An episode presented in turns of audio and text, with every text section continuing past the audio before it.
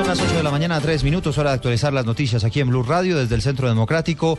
Creen que lo que está ocurriendo actualmente con Venezuela es consecuencia de la política de permisividad del gobierno del presidente Juan Manuel Santos con el modelo chavista. Julián Calderón.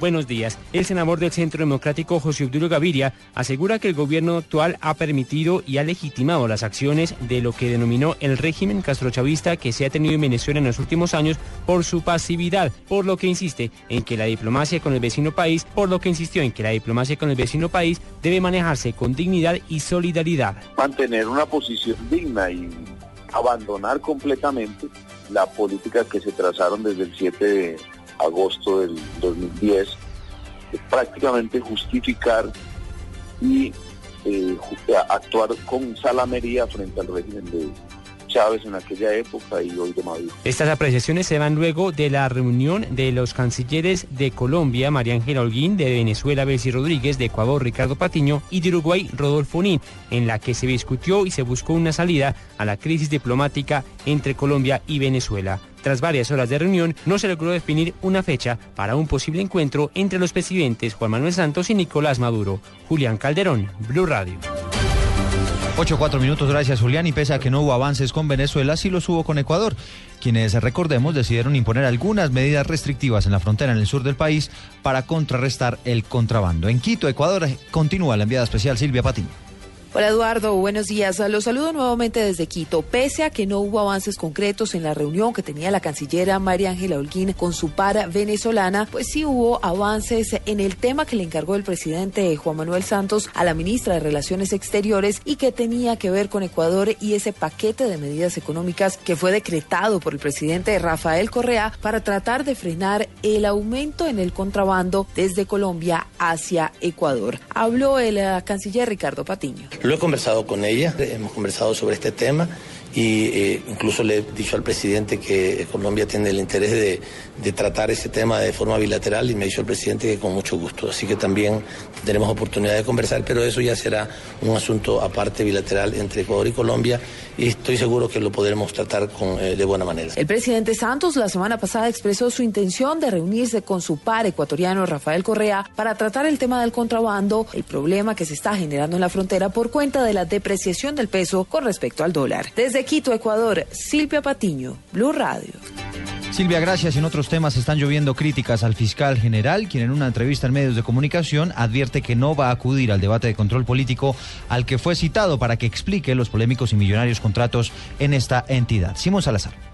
El senador del Centro Democrático, Ernesto Macías, quien propuso una citación a debate de control político al fiscal Eduardo Montalegre para que responda por los millonarios contratos en asesorías, aseguró que el jefe del ente acusador siempre acomoda la ley a su favor. Cuando le preguntan que la ley no le autoriza haber realizado varios de sus contratos y él responde que tampoco se lo prohíbe. Yo considero que sí debe asistir, de lo contrario pues queda en el ambiente que si el fiscal no asiste es porque no tiene cómo explicar lo que ha hecho. Que uno no entendería es que un funcionario, porque él es funcionario público y eso se le olvida, eh, no le dé explicaciones al Congreso, no le dé explicaciones al país de lo que está haciendo, porque lo que ha ocurrido con el fiscal es que ha, ha cometido un derroche del dinero público. Señaló que de todas formas el Centro Democrático denunciará ante la Comisión de Acusación de la Cámara las actuaciones del fiscal. Simón Salazar, Blue Radio. 8 de la mañana, 7 minutos. Simón, gracias. Un voraz incendio se registra en zona rural de Pasto desde hace ocho días. La comunidad y los bomberos intentan sofocar las llamas, pero por ahora no ha sido posible. Los niños y los adultos ya tienen algunas afectaciones de salud por cuenta del humo. Los detalles los tiene desde Pasto Natalia Cabrera. El fuego ha consumido cerca de 30 hectáreas en zona rural del corregimiento de Genoy, en el municipio de Pasto. El comandante encargado del cuerpo de bomberos, el capitán Francisco Ruiz, asegura que la labor no ha sido fácil. Lastimosamente, el tiempo no nos ayuda por el viento que está en ese sector y el material seco que se encuentra también igualmente. Es un poco agresor del terreno y, y impenetrable para llevar máquina de bomberos con agua y poder controlar más fácil. Toca hacerlo manualmente con herramientas. Campesinos de la zona también están ayudando, sin embargo, aseguran que necesitan tapabocas y otras herramientas para poder ayudar a los bomberos. Natalia Cabrera, Blue Radio. Natalia, gracias. Ocho, ocho minutos. Hay novedades en la presentación de las pruebas Saber 11 para más de 400 estudiantes que tienen discapacidad auditiva. Nos cuenta María Camila Correa. En 25 departamentos del país, cerca de 420 estudiantes con discapacidad auditiva presentarán la prueba Saber 11. El ICFES y el Instituto Nacional para Sordos adaptaron el examen a las condiciones educativas de esta población. Así lo explicó la ministra de Educación, Gina Parodi. Son 420 jóvenes que están presentando hoy su prueba Saber 11. Lo más importante es que pasamos de tener una persona que era el intérprete a algo mucho más práctico para ellos, que es tener un computador al frente que les permita rápidamente salir de esta prueba. La ministra Parodia aseguró que esta es la segunda vez que se hace esta prueba a computador y que esta jornada permite que todos los jóvenes colombianos puedan presentar su prueba, la cual es una herramienta de ingreso a la educación superior. María Camila Correa, Blue Radio. A las 8 de la mañana, 8 minutos, llega la hora de la información internacional y atención porque está creciendo la tensión en el mundo por el enfrentamiento entre cristianos y musulmanes. Giovanni Quintero. Eduardo, buenos días. Son dos hechos que se registran este domingo al respecto. El primero tiene que ver con un mensaje que envió Ayman al-Zawahiri, líder de la organización terrorista Al-Qaeda, que instó a los musulmanes que viven en Estados Unidos y otras zonas de Occidente a perpetrar ataques en sus propios países, según un mensaje de audio difundido hoy en Internet. En el mensaje, el líder terrorista asegura que debemos trasladar la guerra al corazón de los hogares y ciudades de Occidente y, en primer lugar, a Estados Unidos. De otro lado, decenas de palestinos resultaron heridos en la irrupción de la mezquita israelí eh, de la explanada de mezquitas de Jerusalén horas antes de que se inicie en Israel la celebración del Año Nuevo Judío. Giovanni Quintero, Blue Radio.